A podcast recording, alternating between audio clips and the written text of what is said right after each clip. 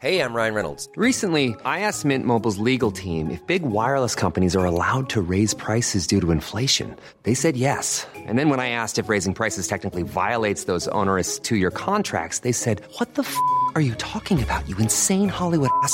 So to recap, we're cutting the price of Mint Unlimited from $30 a month to just $15 a month. Give it a try at mintmobile.com slash switch. $45 upfront for three months plus taxes and fees. Promo for new customers for limited time. Unlimited more than 40 gigabytes per month. Slows. Full terms at mintmobile.com.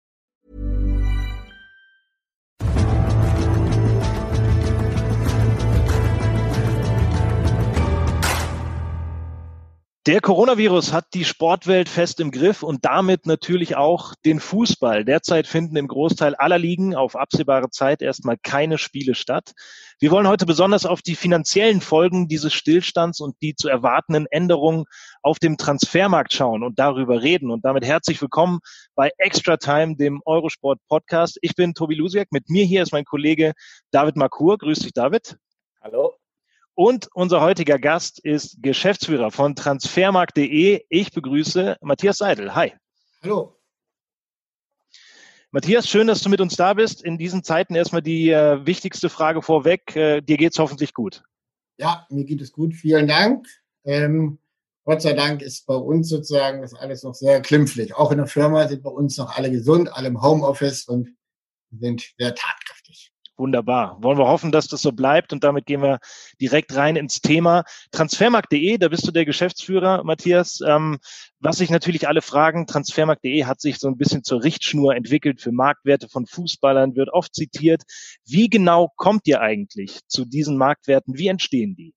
Also die Findung der Marktwerte ist natürlich ein sehr komplexes Thema, ist aber eigentlich kein großes Geheimnis. Und wer sich da wirklich ganz detailliert für interessiert, es gibt sogar eine genaue Anleitung dazu auf Transfermarkt. Grob gesagt ist es so, dass wir hier auf die Schwarmintelligenz setzen. Also sprich, es gibt sehr, sehr viele aktive User bei Transfermarkt, die eben genau über diese Marktwerte diskutieren und sie ausloten. Und das ist der, der erste Wert, der bei uns einfließt. Der zweite Wert ist, dass sich die Paten der einzelnen Marktwertanalysen der einzelnen Länder natürlich auch miteinander austauschen, um auch zu gucken, ob die Marktwerte auch in gleicher Realisation sind. Und schlussendlich werden wir sie dann in, bei Transfermarkt einfließen lassen, um da den allerletzten Vergleich zu machen, ob zum Beispiel die Marktwerte auch mit den sportlichen Themen übereinstimmen. Also sprich, dass ein äh, Paderborn keinen höheren Marktwert hat am Ende der Saison als äh, Bayern München. Wie oft werden diese Marktwerte angepasst? Ähm, und, und gibt es in, in solchen Zeiten wie jetzt im Moment, wo wir, wo wir auf eine Krise zusteuern, wo wir vielleicht schon mittendrin sind, gibt es da so Sonderanpassungen? Also grundsätzlich passen wir die Werte zweimal im Jahr an, einmal im Winter, einmal im Sommer. Es gibt natürlich aber auch immer noch mal eine Zwischenrunde, die dann meistens im Herbst oder im Frühjahr stattfindet, dass wenn wir zum Beispiel solche Spieler haben wie Haaland oder sowas, die dann plötzlich dermaßen gut einschlagen in der Liga, dass wir da natürlich dann auch Anpassungen vornehmen. Und natürlich wird auch die Corona-Krise, die ja jetzt erst langsam anfängt, diesen Fußball zu erreichen, natürlich auch eine Auswirkung haben, so dass wir auch hier im April nochmal aktiv werden. Wir ähm, reagieren aber nicht so schnell immer, wie es man manchmal sich erwartet. Also sprich, wenn wir zum Beispiel hören, dass ein Spieler einen Kreuzbandriss hat, dann wird er nicht drei Tage später herabgewertet, sondern das ist wirklich ein langsamer Prozess, den wir da, da machen wenn wir versuchen, ein bisschen vorauszuschauen, ähm, auch darüber wollen wir natürlich reden oder gerade darüber wollen wir reden, was passiert, was könnte passieren, was könnte diese Corona-Krise ähm, für den Transfermarkt bedeuten. Vielleicht machen wir das am einfachsten, den Einstieg in dieses Thema mit einem Zitat von, ähm, vom BVB-Manager, von Michael Zorc. Er hat gesagt, der Sommer wird unlustig. Ähm, deiner Meinung nach, was äh, genau meint er damit? Ähm, wird es schwieriger? Wird es ein größeres Hauen und Stechen? Oder meint er damit einfach, dass es weniger Transfers geben wird? Äh, kannst du uns einen kleinen Einblick aus deiner Sicht auf den Sommer schon mal geben? Also äh, was er jetzt genau mit unlustig meint, kann ich natürlich nicht interpretieren. Ich glaube, es ist natürlich ähm, ganz grob gesagt, äh, wird natürlich dem Fußball erstmal in dem Geldkreislauf sehr viel Geld fehlen. Und das sieht man natürlich einmal daran, dass dass äh, sowohl äh, Werbekunden wegbrechen, wenn man jetzt zum Beispiel explizit die Wettanbieter sich anschaut, die natürlich äh, derzeitig auch überhaupt gar kein Geschäftsfeld haben, bis hin eben zu kleineren Sponsoren, die natürlich jetzt womöglich als eigenes Unternehmen natürlich auch betroffen sind. Das heißt, es fallen Gelder in diesen Geldkreislauf weg. Und die ganz große Frage ist, wie wird überhaupt die Saison zu Ende gespielt? Wenn man jetzt sagt, man macht einen Cut und spielt gar nichts mehr zu Ende, dann ähm, kann das womöglich sogar äh, Fluch und Segen für die Vereine sein, weil sie dann keine Auflaufprämie, keine Punktprämien, keine Torprämien etc. bezahlen müssen. Auf der anderen Seite fallen natürlich auch ähm, die Zuschauereinnahmen weg. Deswegen, das sind natürlich alles noch so abschaubare Werte, äh, äh, Werte, die wir noch nicht abschauen können, wo die überhaupt hinlaufen. Es gibt aber schon ganz, ganz schlimme Signale auch aus dem Markt, wenn man sich zum Beispiel anguckt, dass in, in Norwegen erste Vereine äh, komplett alle Spieler, alle Mitarbeiter des Vereins entlassen haben, um eben durch diese Krise durchzukommen. Dass man hört, dass Monaco 30 Prozent äh, bei allen Spielern als Gehaltskürzung vorgenommen hat. Das sind natürlich alle schon schlimme Signale, die natürlich dann auch dafür sprechen, dass auch die Transferperiode eine ganz außergewöhnliche wird in diesem Sommer. Vielleicht auch dann im Winter nächsten Jahres. Ähm, hast du denn schon grob irgendwie einen Anhaltspunkt für dich und, äh, und für dein Team, wie groß die Auswirkungen dieser, dieser Krise, auch in Anbetracht der, äh, in Anbetracht der zu erwartenden Wirtschaftskrise, die hinten dran äh, eventuell entstehen wird, ähm, wie groß diese Auswirkungen bei euch ganz speziell auf der Seite auf die Marktwerte sein werden? Also wie ich ja schon anfangs erwähnt habe, sind ja unsere Marktwerte auch ein Ergebnis der Schwarmintelligenz. Das heißt, es sitzt jetzt nicht bei uns über Transfermarkt ein Mitarbeiter und sagt jetzt einfach mal eine Daumenzahl und wir verändern dann den Wert XY, sondern das ist natürlich auch ein, ein Prozess, der aus der Diskussion natürlich auch ähm, entsteht. Wir sind uns aber alle einig, dass diese Corona-Krise in der jetzigen Form, so wie sie jetzt aus der jetzigen Sicht sich auch abzeichnet, natürlich einen eklatanten Rückgang hat durch die aller, allermeisten Marktwerte. Warum sage ich die aller, allermeisten Marktwerte? Weil ich natürlich ähm, ein, zwei Vereine weiterhin durch Mäzen unterstützt werden, die womöglich nicht unter dieser finanziellen Sorge jetzt leiden, äh, leiden werden, die durch die Corona-Krise entsteht. Also sag mal, wenn wir jetzt ähm, äh, in Paris Saint-Germain angucken, die haben womöglich jetzt die Chance, eben ein, ein Haaland zu verpflichten.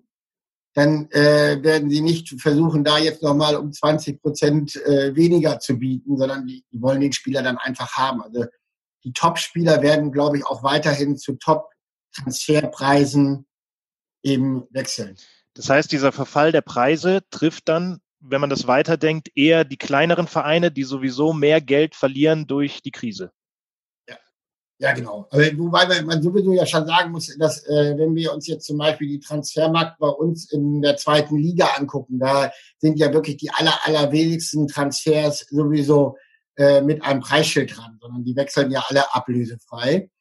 Ähm, dass trotzdem natürlich das Spielermaterial an Wert verliert, weil es natürlich keinen Nachfragemarkt dafür gibt, das werden wir natürlich auch berücksichtigen. Und es gibt auch noch andere Komponenten, die natürlich jetzt auch einfach auf UEFA und auf FIFA-Seite diskutiert werden. Was ist zum Beispiel mit dem Financial Fairplay?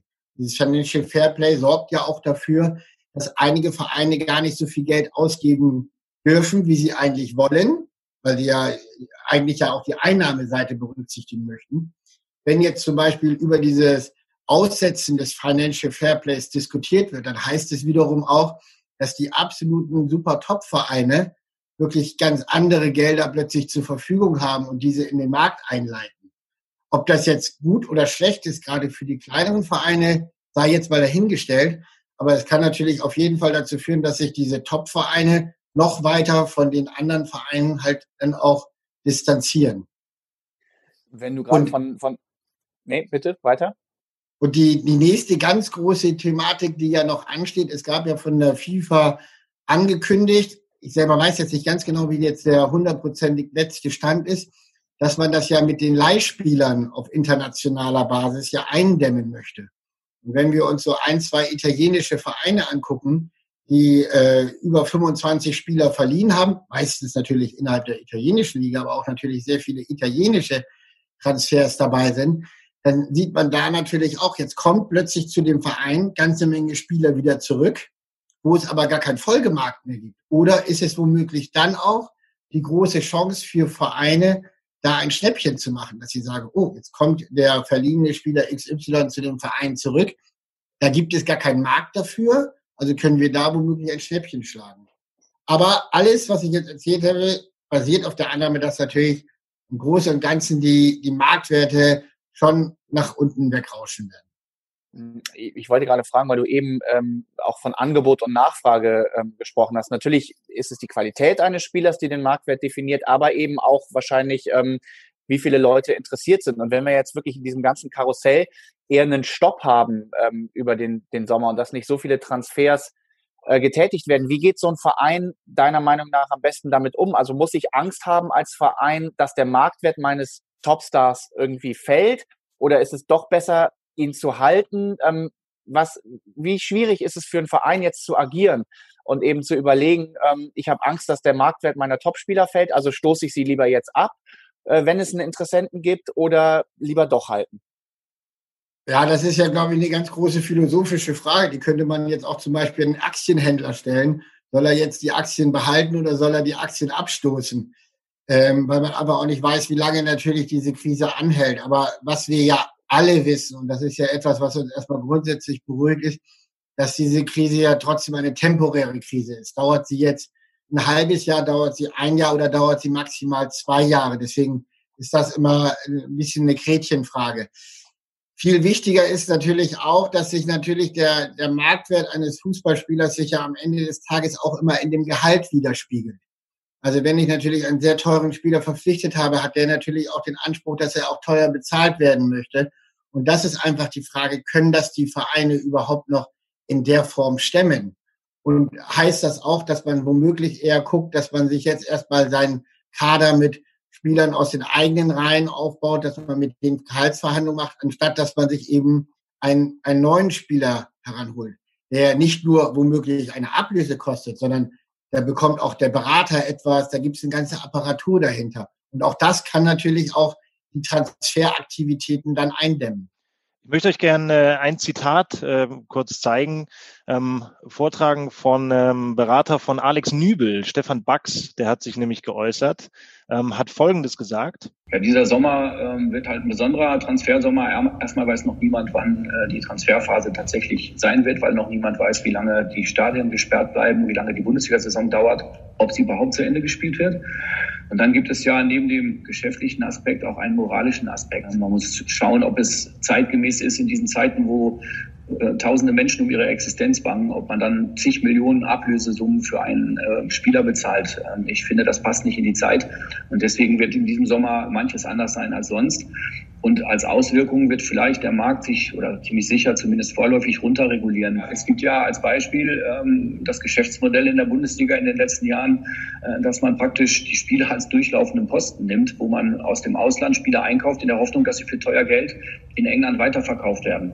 Das heißt, die Saisonziele will man mit dieser Mannschaft erreichen, gleichzeitig aber Transfererlöse erzielen. Dieses Geschäftsmodell beispielsweise wird wegfallen, zumindest in den nächsten zwei, drei Jahren. Topspieler, die vielleicht gepokert haben bis zum Schluss, die werden Schwierigkeiten bekommen, die erreichten Ziele von ihnen zu erreichen. Ich glaube, dass ähm, da eher kleinere Brötchen gebacken werden müssen. Spieler, die noch keinen Verein gefunden haben, die vielleicht Schwierigkeiten sowieso hatten, einen neuen Club zu finden, die werden ihnen überfallen.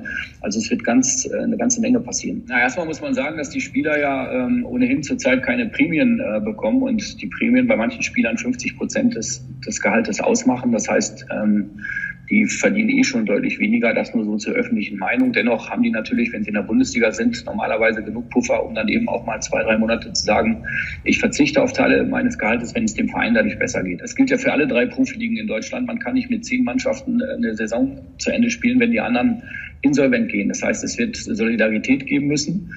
Ähm, es wird Verzicht geben müssen und äh, die großen Summen, die werden erstmal nicht bezahlt werden. Nachwuchsleistungszentren beispielsweise sind ziemlich teuer. So, es wird wahrscheinlich Vereine geben, die sich dieses Nachwuchsleistungszentrum nicht mehr leisten können, weil sonst die Profiabteilung kaputt geht. Ähm, das wird man sehen, wie lange das dauert. Das wird man sehen, wie gut die Vereine finanziell aufgestellt waren. Und wenn es so ist, wird man kreative Lösungen finden müssen. Wie die jetzt im Einzelnen aussehen, ist ehrlich gesagt Kaffeesatzleserei. Interessante Aussagen, Matthias, vom äh, Berater von Alex Nübel. Ähm, erstmal, es sind ja zwei Teile. Er sagt, es wird einen besonderen Transfersommer geben. Da haben wir, glaube ich, eben schon, haben wir leicht angeschnitten, dass es den vermutlich geben wird. Dann bringt er das äh, Ganze auf eine moralische Ebene.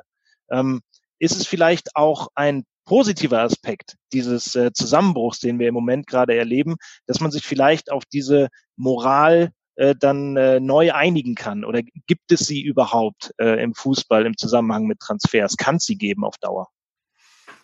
Also es, ich glaube, dass, dass man äh, in Anführungsstrichen mit dieser Moralkeule sich auch ein bisschen zurückhalten sollte, weil ich finde jetzt der Fußball als solches, finde ich, ist nicht unmoralisch. Wenn äh, fröhliche oder auch sehr traurige Dinge im Fußball passieren, merkt man schon, dass die Vereine, die Fans und so weiter zusammenstehen.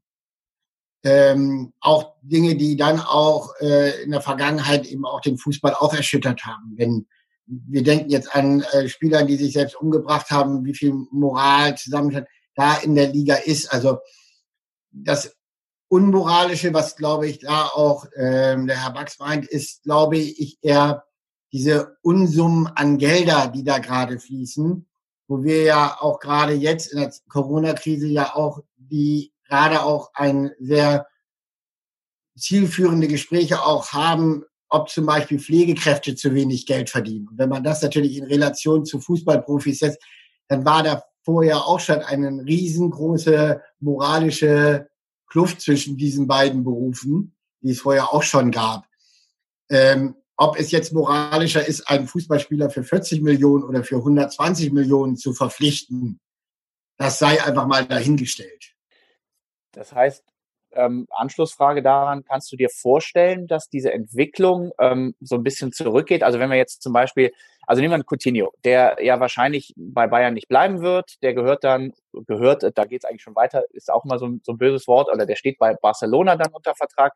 Im Zweifel wollen sie ihn weiter loswerden. Ähm, der müsste also auf Gehalt verzichten oder müsste deutlich billiger verkauft werden wahrscheinlich, als das ähm, im letzten Sommer gewesen wäre. Dann hat er so ein bisschen das Problem, dass er Abstriche machen muss. Andere, die vielleicht nicht wechseln, sondern auf ihren Verträgen sitzen bleiben, bleiben aber in dieser hohen Gehaltsklasse. Kannst du dir vorstellen, dass es insgesamt reduziert wird oder haben einfach nur ähm, etwas salopp formuliert einige Spieler eben Pech in diesem Sommer? Ich, ich glaube, das ist wirklich, also ähm, die, die insgesamt die Summe, die wird sich natürlich minimieren. Äh, wie das jetzt bei jedem Spieler einzeln aussieht, kann man ja wirklich nicht sagen. Wenn jetzt zum Beispiel äh, ein anderer Verein Coutinho unbedingt haben möchte und neue, komplett die neue Spielsystem auf diese Spieler ausrichtet, dann sind die womöglich auch bereit, ihm das gleiche Gehalt wie vorher zu bezahlen, weil es eben einfach diesen Fokus auf diesen einzelnen Spieler gibt. Das heißt dann wiederum im Abstrich, dass dann wiederum andere Spieler in dem Verein entweder gehen müssen oder Abstriche machen müssen, dass man wiederum ein Coutinho dieses Gehalt zahlen kann. Deswegen, ich glaube, es ist nachher die, die, die Summe äh, aller Gehälter, die, die wohl sinken werden im Durchschnitt. Aber einzelne Gehälter kann man, glaube ich, äh, schwer jetzt äh, heranziehen. Ich will trotzdem noch einmal auf, auf einzelne Spieler eingehen, gerade auch, weil das Namen sind, die gerade Fans aus der Bundesliga besonders interessieren. Ähm, ich werf mal rein, Jaden Sancho, Erling Haaland und äh, Kai Havertz. Ähm, ich möchte es gern mal aufrollen von von Seiten der abgebenden Vereine. Weil Borussia Dortmund und Bayer Leverkusen, die wissen ja ganz genau, es werden vermutlich Angebote für diese absoluten Supertalente reinkommen in diesem Sommer. Jetzt ist diese Krise über sie hereingebrochen, über alle. Das weiß auch äh, ein Herr Watzke oder ein Herr Völler oder ein Herr Holzhäuser. Die werden aber doch mit Sicherheit nicht von ihren Ablöseansprüchen, die sie intern formuliert haben, die vor der Krise genauso da waren wie jetzt, abrücken? Oder glaubst du, dass auch solche Vereine dann sagen werden, okay, wir, wir wissen, es ist weniger Geld im Markt, wir nehmen jetzt für Herrn Sancho nur 70 Millionen statt 130? Also wenn jetzt ein Verein, der wie zum Beispiel Paris Saint-Germain oder es gibt natürlich auch die zwei, drei italienische Vereine, die durch äh, das Mäzenatentum sehr stark gefördert werden. Ähm, wenn die natürlich jetzt im, im Wettkampf um diese Spieler sind, dann ist das, glaube ich, dem Verein selber egal, ob er jetzt ein, ein Sancho für 70 Millionen oder für 110 Millionen verpflichten kann weil er ja sozusagen sich strategisch auf diesen Spieler ja einstellt. Ich glaube, dass bei diesen absoluten Top-Spielern wir gar nicht so sehr über diese Transfer, ähm, über die Transfersummen diskutieren müssen. Da ist es eher die Frage, ob das doch in das Financial Fairplay passt, weil die natürlich ja auch auf der anderen Seite eben dieses Geld ja an anderer Stelle wieder einnehmen müssen, diese Vereine. Und die Frage ist, ob da der Markt dann da ist, weil Ich sag mal, wenn jetzt ein, ein Verein wie zum Beispiel Werder Bremen versucht, einen, ein, ein Glasen äh, zu, äh, zu ver verkaufen oder sowas, dann werden sie bestimmt nicht diese, dieses Geld generieren könnten, was sie vor der Corona-Krise hätten generiert, weil es genau diese Spieler betrifft, wo es jetzt eben einen kleineren Markt gibt und wo dann eben auch die Vereine einfach wesentlich sparsamer hinschauen müssen. Aber aus, aus Sicht der, der abgebenden Vereine dieser Superstars spricht es ja dann eher dafür, dass es für die gut ist. Weil wenn, wenn weniger Geld im Markt ist, ähm, und sagen wir mal jetzt PSG, Milan und so weiter, diese Vereine, die du eben angesprochen hast, die wissen das ja natürlich auch und die werden sich natürlich bei Angeboten für solche äh, Starspieler äh, darauf beziehen dass insgesamt weniger Geld da ist. Ich, ich glaube, die Schlussfolgerung, die, die ich sehe, ist, es ist eher wahrscheinlich, dass ein Sancho, ein Haaland, ein Havertz diesen Sommer nicht wechseln, sondern im Sommer danach. Weil wenn sich alles wieder etwas entspannt hat und wenn diese Ablösesummen, die gefordert werden, dann auch wieder äh, gezahlt werden. Wie gesagt, das ist ja auch, auch von unserer Seite genau die gleiche Kaffeeleserei. Also ähm, ob das so kommt, wir wissen ja auch noch nicht mal, wie die Champions League Serie, die jetzige zu Ende gespielt wird, wird sie überhaupt zu Ende gespielt? Sind das alles so die, die Sachen, die dann für auch da natürlich eine ganz große Rolle spielen, nicht? Und wie geht es überhaupt wirklich dann auch weiter mit, mit, mit dem, wenn, wenn wir jetzt wieder Fußball spielen? Was passiert plötzlich, wenn dann äh, eine Mannschaft äh, im, im Juni, wenn wir plötzlich noch den restlichen Spieltage haben oder den 33. Spieltag haben und plötzlich erkrankt eine Mannschaft? Was passiert dann? Wird dann, wird dann äh, eine B-Mannschaft zugelassen oder oder ist dann, ist dann die Wettbewerbsverzerrung zu groß, dass es doch kein Meister gekürt wird? Wir haben so viele Eventualitäten, die da noch eine Rolle spielen. Deswegen ist das ausgesprochen schwierig. Ich überlege gerade, ähm, ob es Spieler gibt, die vielleicht sogar an Marktwert gewinnen. Ähm, Gäbe es ein Szenario, das du dir vorstellen könntest, dass, ähm, dass ein Spieler an Marktwert gewinnt in irgendeiner Form?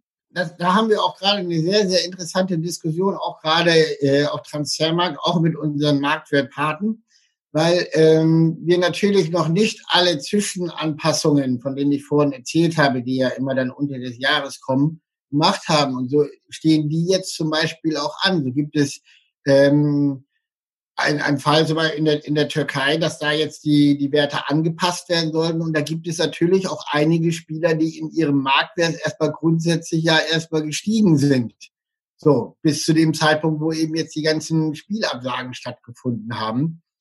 Ähm, die dann wiederum auch darunter leiden, dass es natürlich eine generelle Abwertung mehr oder weniger in dem, in dem Fußball auch gibt.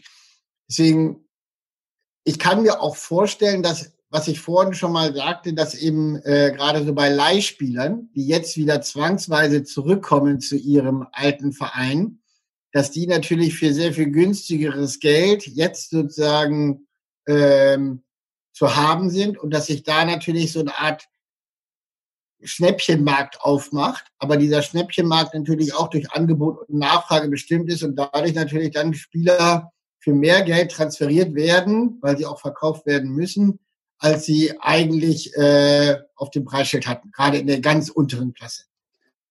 Ähm, du hast jetzt schon ein paar Mal äh, eben skizziert, dass viele Vereine, die eben nicht so abhängig sind von Sponsorengeldern, sondern eher vom Mäzentum äh, oder von Investoren leben, natürlich nach wie vor die Möglichkeit haben, ähm, große Transfers zu, zu tätigen.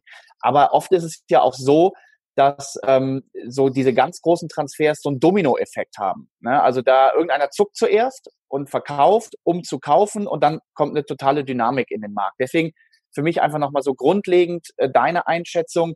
Natürlich könnte PSG in Haaland kaufen. Aber glaubst du, dass trotzdem ein bisschen weniger dieser, dieser großen Jungs äh, über den Tisch gehen in diesem Sommer, weil einfach diese Gesamtdynamik in, in diesem Markt nicht drin ist? Also da bin ich ziemlich sicher, dass wir mit sehr viel weniger Transfers ähm, in diesem Sommer haben werden. Ich glaube auch, dass zu einer, wenn, wenn ich jetzt Manager eines Vereines wäre, dann würde ich natürlich nur erstmal gucken, dass wir einen Kader zusammenstellen, um wettbewerbsfähig zu sein, um unsere grundsätzlichen Ziele weitgehend zu erreichen. Aber ich würde dann schon mehr auf das Transferfenster zwei setzen, was dann im Winter kommt wo ich mich dann einfach auch ganz neu ausrichten kann, weil Ähm, wir haben ja auf andere Horrorszenarien schon gehört, dass womöglich der eine oder andere Fußballverein sogar pleite geht. So, das würde natürlich auch eine ganz andere Marktschwemme bedeuten. Das heißt, wenn jetzt plötzlich ein Bundesligist nicht mehr da ist, dann sind auch plötzlich 25 Spieler mehr auf dem Markt. So, und das ist einfach eben die ganz große Frage, wie sich eben dieses Transferfenster da entwickelt. Aber von meiner jetzigen Einschätzung her würde ich sagen, es gibt weniger Transfers, es wird viel mehr ablösefreie Transfers geben und es wird trotzdem die drei, vier Top-Transfers geben. Top-Transfers heißt ja für mich auch nicht immer nur, dass wir ähm, Transfer haben, wo 150 Millionen bezahlt werden. Ähm, ein Beispiel jetzt aus, der, aus den äh, Besucherzahlen von Transfermarkt. Wir hatten gestern eine, eine hervor, vorgestern eine hervorragende News rund um Götze gestern, die, äh, die dann über 250.000 Mal aufgerufen wird, was natürlich einfach auch zeigt, wow, jetzt, jetzt ist Götze plötzlich bei zwei anderen Bundesligisten im Gespräch. Das heißt, das ist dann für uns schon ein Top-Transfer, weil er eben ein großes Interesse signalisiert. Aber das ist natürlich auch kein, kein Transfer, der normalerweise im Markt irgendwie 150 Millionen Euro bewegt hätte. Glaubst du auch, es wird, ich weiß, das ist wieder Kaffeesatzleserei, ähm, glaubst du, es wird mehr Transfers auch direkt innerhalb der Bundesliga geben, weil noch gar nicht klar ist, äh, inwiefern ähm, ja jedes Land mit, mit der Öffnung auch des Fußballmarktes nach dieser Corona-Krise dann umgeht? Glaubst du, dass die Vereine erstmal unter sich bleiben und dann erst im zweiten Transferfenster oder auch vielleicht erst in einem Jahr wieder das große Ausschwärmen äh, über den ganzen Kontinent losgeht? Also ich glaube, mit dem Ausschwärmen innerhalb von Europa sehe ich das äh, nicht als das ganz große Problem, weil wir haben natürlich die, die Corona-Krise hat ja relativ äh, zeitgleich ganz Europa erwischt. Also ich sag mal, jetzt haben wir mal den Versatz von, von zwei, drei Wochen in den einzelnen Ländern.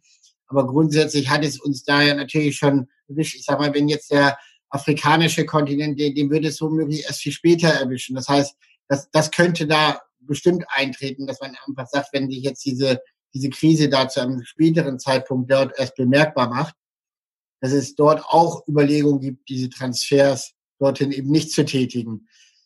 Äh, so viele Transfers auch innerhalb von Deutschland kann ich mir eigentlich auch nicht vorstellen, dass es so eine Zahl wird, die, die so viel mehr ansteigt, weil ich versetze mich dann auch immer in die Situation eines, eines Managers. Was würde ich dann machen? Ich glaube, ich würde eher versuchen, mit meinem bestehenden Spielermaterial, was ich habe, und selbst wenn die Verträge auslaufen, ihm wenigstens nochmal einen Einjahresvertrag anzubieten, so dass man einfach wirklich in eine Situation kommt, wo man einfach erstmal die Zeit gewinnt und die Zeit auch überbrückt.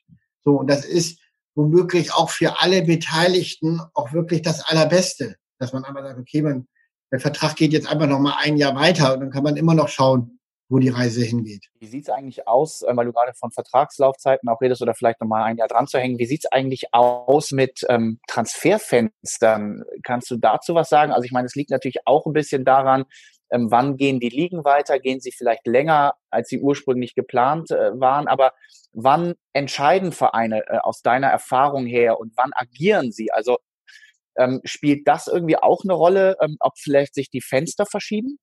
Also da bin ich mir sogar ziemlich sicher, dass wenn sich jetzt die Fenster nachhaltig nach hinten verschieben, dass sie auch das Transferfenster nach hinten verschieben wird. Also wenn man jetzt zum Beispiel sagt, dass die neue Saison erst womöglich im September wieder anfängt, dann macht das natürlich keinen Sinn, dass man dann krampfhaft an der, an dem jetzigen Transferfenster festhält. Ich bin auch zu wenig Jurist, als, äh, dass ich die Frage beantworten könnte, ob es zum Beispiel Sinn macht, die jetzige Saison meinetwegen erst bis Ende August austragen zu lassen und ob das einfach so möglich ist, die bestehenden Arbeitsverträge einfach mal um drei Monate zu verlängern oder ob das nicht möglich ist. Das müssten dann alle die, die Juristen halt klären. Aber ich glaube, und das wurde in, in vielen anderen Ligen auch schon relativ flexibel gehalten, dass die Transferfenster sich auch immer ein bisschen wieder verschoben haben, je nach Anpassung. So, wenn es auch meistens nur eine Woche war oder sonst was. Aber ich glaube, das Transferfenster wird da auch angepasst werden. Ja. Matthias, ich möchte dir, dir ganz herzlich danken für diese sehr, sehr interessanten Einblicke in den Transfermarkt, in die Marktwertentwicklung. Ich weiß, es ist äh, sehr, sehr viel ähm, wo man noch abwarten muss, wie sich gewisse Dinge entwickeln. Aber ich glaube, das war äh, für unsere Hörer schon mal ein sehr, sehr, sehr tiefer Einblick. Äh, wirklich ganz vielen Dank dafür. Sehr gerne. Ähm, möchte dir alles Gute wünschen für dein Team bei transfermarkt.de, ähm, dass ihr alle gesund bleibt und äh, dass wir uns dann eventuell noch ein, zwei Mal treffen ähm, in diesem Podcast vielleicht. Wir wissen ja alle nicht, wie lang diese Krise und wie lang diese Homeoffice-Lockdown, nenne ich es jetzt mal, wie lang das für uns alle so bleibt, wie es jetzt im Moment ist. Also ganz, ganz vielen Dank, dass du heute unser Gast warst. Danke. Danke auch dir, David, äh, fürs wieder mit dabei sein, wie jeden Tag und äh, auch euch da draußen fürs mit dabei sein. Ihr könnt diesen Podcast abonnieren bei Apple, bei Deezer, bei Spotify oder sonst, wo ihr eure Podcasts bekommt. Ihr könnt vorbeischauen auf eurosport.de, denn auch wir beschäftigen uns mit den großen Transfers in Europa. Heute zum Beispiel mit einem ganz besonderen Blick auf den FC Barcelona. Was ist da eigentlich mit Neymar und was ist mit Griezmann und äh, was passiert mit Messis Vertrag? Da haben sich die Kollegen mal Gedanken drüber gemacht. Das war's fürs Erste von dieser Stelle. Extra Time, der Aussport Podcast, kommt dann morgen wieder zurück zu euch. Seid auch dann wieder mit dabei. Macht's gut, bleibt gesund und äh, bis morgen. Ciao, ciao. Tschüss. Tschüss. Vielen Dank.